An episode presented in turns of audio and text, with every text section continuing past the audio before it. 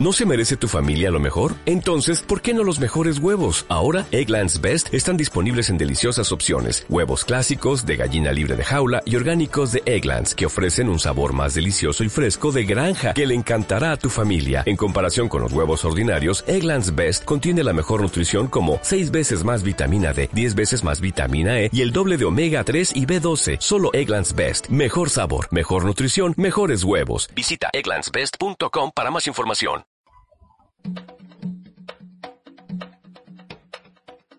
Había una vez una pobre huerfanita que no tenía zapatos, pero siempre recogía los trapos sucios que encontraba, y con el tiempo se cosió un par de zapatillas rojas. Aunque eran muy toscas, a ella le gustaban. Le hacían sentir rica a pesar de que se pasaba los días recogiendo algo que comer en los bosques llenos de espinos hasta bien entrada el anochecer.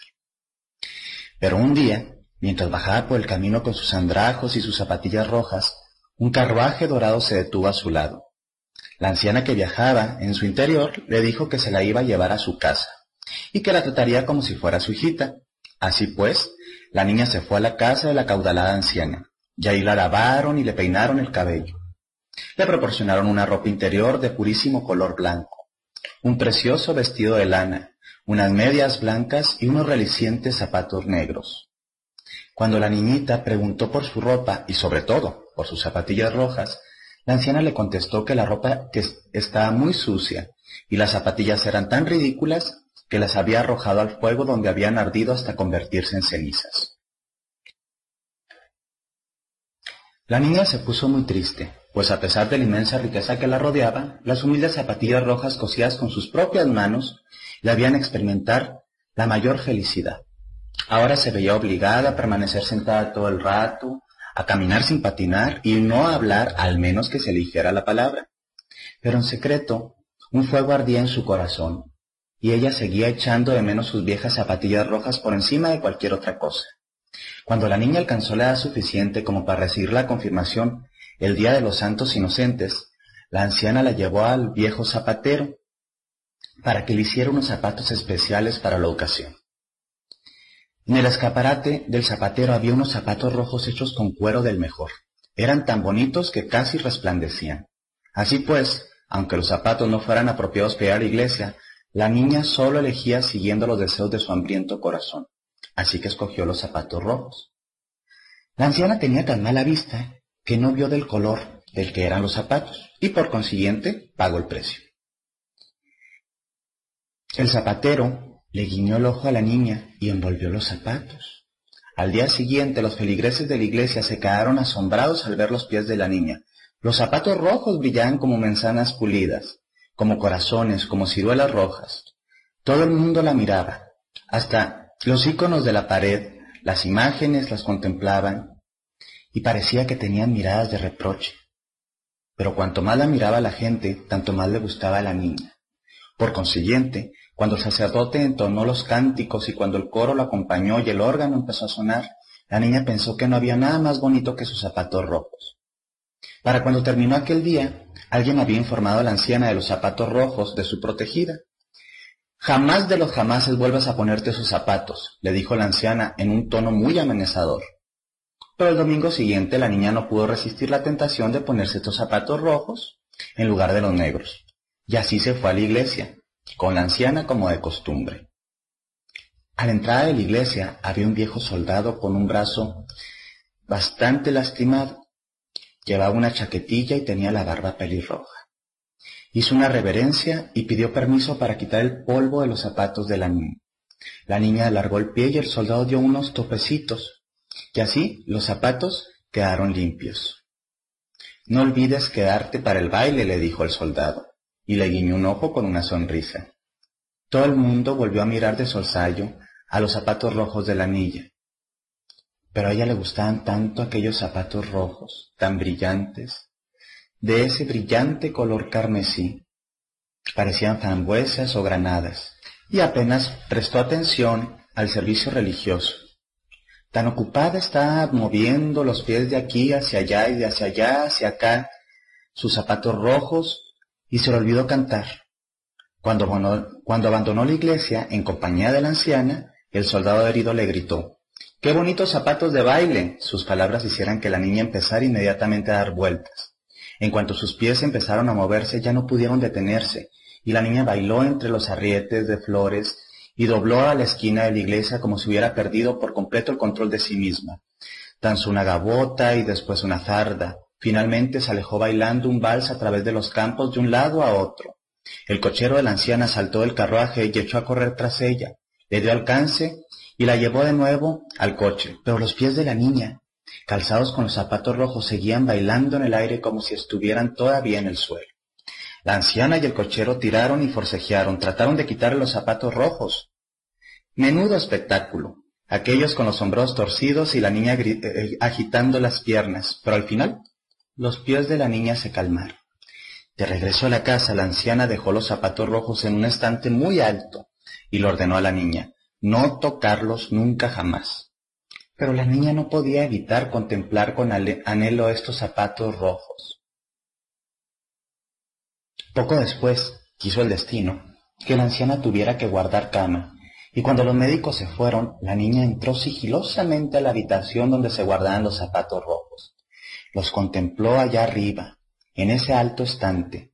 Su, mirada se hizo penetrante y se convirtió en un ardiente deseo, que le indujo a tomar estos zapatos del estante y ponérselos, pensando que no había nada de malo en ello. Sin embargo, en cuanto los zapatos tocaron sus talones y los dedos de sus pies, la niña sintió un gran impulso de bailar. Cruzando la puerta bailando y bajo los peldaños bailaba primero como gabota, después como sarda y finalmente un vals de atrevidas vueltas en rápida sucesión. La niña estaba en la gloria y no comprendió la apurada situación en la que se encontraba, hasta que quiso bailar hacia la izquierda y los zapatos bailaron hacia la derecha. Cuando quería dar vueltas los zapatos se empeñaban en bailar directamente hacia adelante. Y mientras los zapatos bailaban con la niña, en lugar de ser la niña quien bailara con los zapatos, los zapatos la llevaron a la calle abajo, cruzando los campos llenos de barro, hasta llegar a un bosque oscuro y sombrío. Ahí, apoyado contra el árbol, se encontraba el viejo soldado de barba pelirroja, con su chaquetilla y su brazo en el cabestrillo. Vaya, qué bonitos zapatos de baile, exclamó. Asustada la niña intentó quitarse los zapatos, pero el pie que mantenía apoyado en el suelo seguía bailando con entusiasmo y el que sostenía en la mano también tomaba parte de este baile. Así pues, la niña bailó y bailó sin cesar, danzando subió las colinas más altas, cruzó los valles bajo la lluvia, la nieve e incluso, incluso el sol. Bailó en la noche oscura y al amanecer, y seguía bailando cuando anocheció. Pero ya no era un baile bonito, era un baile terrible, pues no había descanso para ella. Llegó bailando a un cementerio y ahí un espantoso espíritu le permitió entrar. El espíritu pronunció las siguientes palabras. Bailarás con tus zapatos rojos hasta que te conviertas en una aparición, en un fantasma, hasta que tu piel te cuelgue de los huesos y hasta que no quede nada de ti más que las entrañas que bailan. Bailarás de puerta en puerta por las aldeas y golpearás cada puerta tres veces, y cuando la gente te mira, te verá y temerá, sufrir el mismo destino. Bailad, zapatos rojos, seguid bailando. La niña pidió compasión, pero antes de que pudiera seguir implorando piedad, los zapatos rojos se la llevaron. Bailó sobre los brezales y los ríos, siguió bailando sobre los setos vivos y siguió bailando y bailando hasta llegar a su hogar, y ahí vio que había gente llorando. La anciana que la había cogido en su casa había muerto, pero ella siguió bailando porque no tenía más remedio que hacerlo. Profundamente agotada y horrorizada, llegó bailando a un bosque en el que vivía el verdugo de la ciudad. El hacha que había en la pared empezó a estremecerse en cuanto percibió la cercanía de la niña. Por favor, le suplicó la niña al verdugo, al pasar bailando por su puerta. Por favor, córtame los zapatos para liberarme de este cruel destino. Cortó la correa de los zapatos rojos con el hacha pero los zapatos seguían en los pies. Entonces la niña le dijo al verdugo que su vida ya no valía nada, que por favor le cortara los pies. Y el verdugo le cortó los pies. Y los zapatos rojos, con los pies dentro, siguieron bailando a través del bosque, subieron la colina y se perdieron de vista. Y la niña, convertida en una pobre tullida, tuvo que ganarse la vida en el mundo como criada de otras personas. Y jamás en su vida volvió a desear unos zapatos rojos.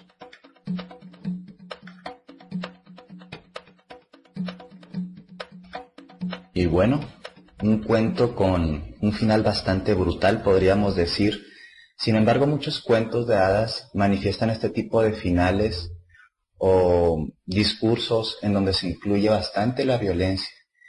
Y no están yokis ahí, nos permiten reconocer algunas partes del psiquismo humano que se tienen que trabajar, estar atento a ciertos peligros y a ciertas tendencias destructivas, como por ejemplo la adicción.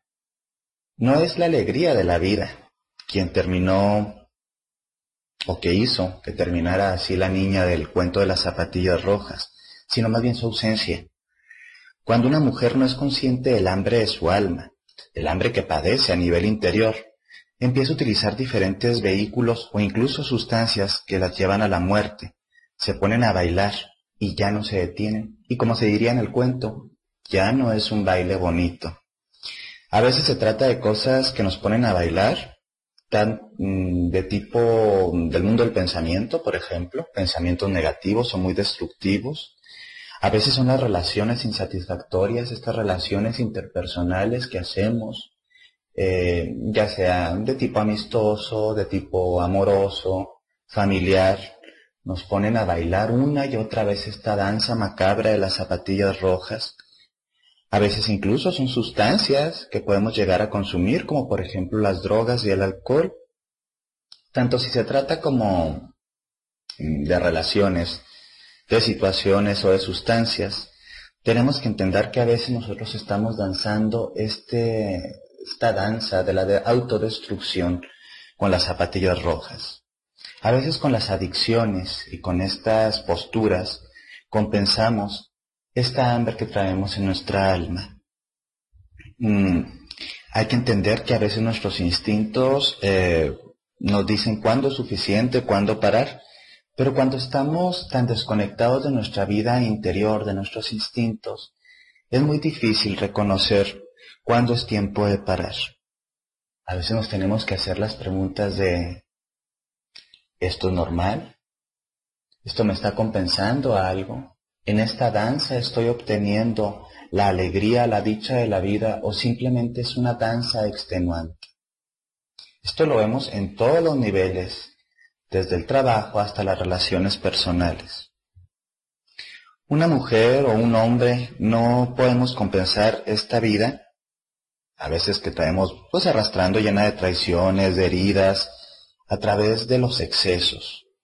A veces estamos tratando de compensar todo lo malo que nos sucede eh, con estas danzas salvajes o estas danzas horribles con las zapatillas rojas. A veces es difícil darnos cuenta de cuándo podemos o cuándo eh, estamos desconectándonos de nuestros instintos. Se trata a veces de un proceso que va poco a poquito, no se nos da de tajo.